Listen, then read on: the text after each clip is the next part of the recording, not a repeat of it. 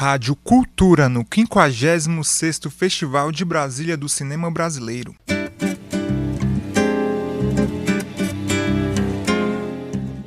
O Rio de Janeiro é o palco do longo onde pessoas comuns encontram as mais diferentes alternativas para fugir da realidade repetitiva e desigual das periferias. A docu-ficção Mais um Dia Zona Norte é dirigida pelo roteirista Alain Ribeiro. Ele, que tem uma carreira consagrada nos telões, é um dos grandes destaques do cinema independente brasileiro. A trama se passa na zona norte do Rio de Janeiro e retrata o cotidiano de trabalhadores comuns da região. Eles passam por momentos de mudanças importantes em suas vidas.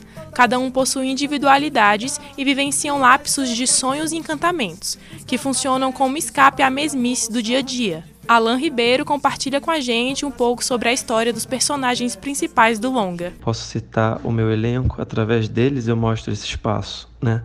São quatro personagens principais de quatro gerações diferentes. Eles são personagens que foram escolhidos por frequentar lugares que, na minha opinião, são de resistência e de extrema importância política. A Valéria, ela é frequentadora do Baile Charme.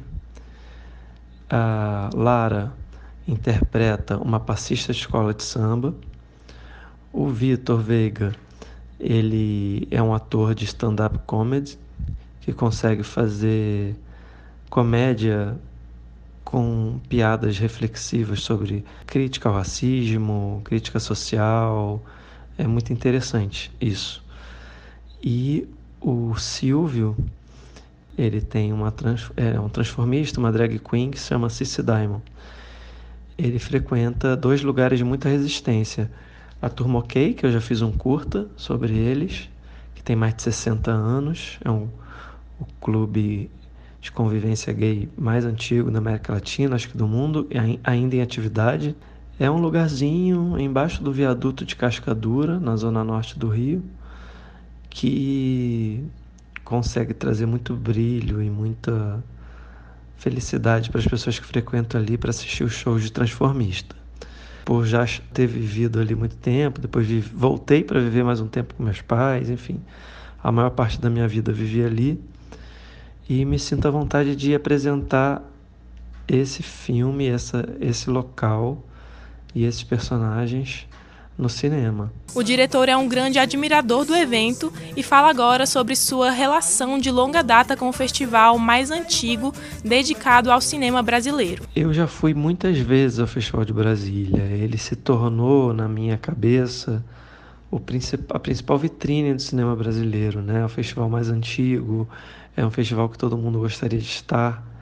É o festival dos, que os diretores que eu admirava passavam os filmes, da importância de, de passar esses filmes, de, de, do público ter essa vontade de ver filme brasileiro, dos encontros que são criados através do festival. Então, eu já fui mais dez vezes ao festival. É o meu terceiro longa que eu vou ao festival, a segunda vez na mostra competitiva. E estou com muita saudade, estou louco para voltar a apresentar esse filme encontrar o público, encontrar amigos de cinema e participar de muitos debates sobre cinema brasileiro. O filme é exibido nesta segunda-feira, dia 11, às 9 horas da noite, no Cine Brasília, que fica nas entrequadras 106 e 107 Sul. Às 8 horas, a exibição é no Complexo Cultural Samambaia, próximo à Agência dos Correios. Os ingressos custam 20 reais a inteira e 10 a meia entrada. Mais um dia Zona Norte concorre na categoria de longas pela Mostra Competitiva Nacional. O público também pode participar votando no site do festival em festcinebrasilia.com.br. Sara Barreto, com supervisão de Greta Noira, para Cultura FM. Rádio Cultura, no 56º Festival de Brasília do Cinema Brasileiro.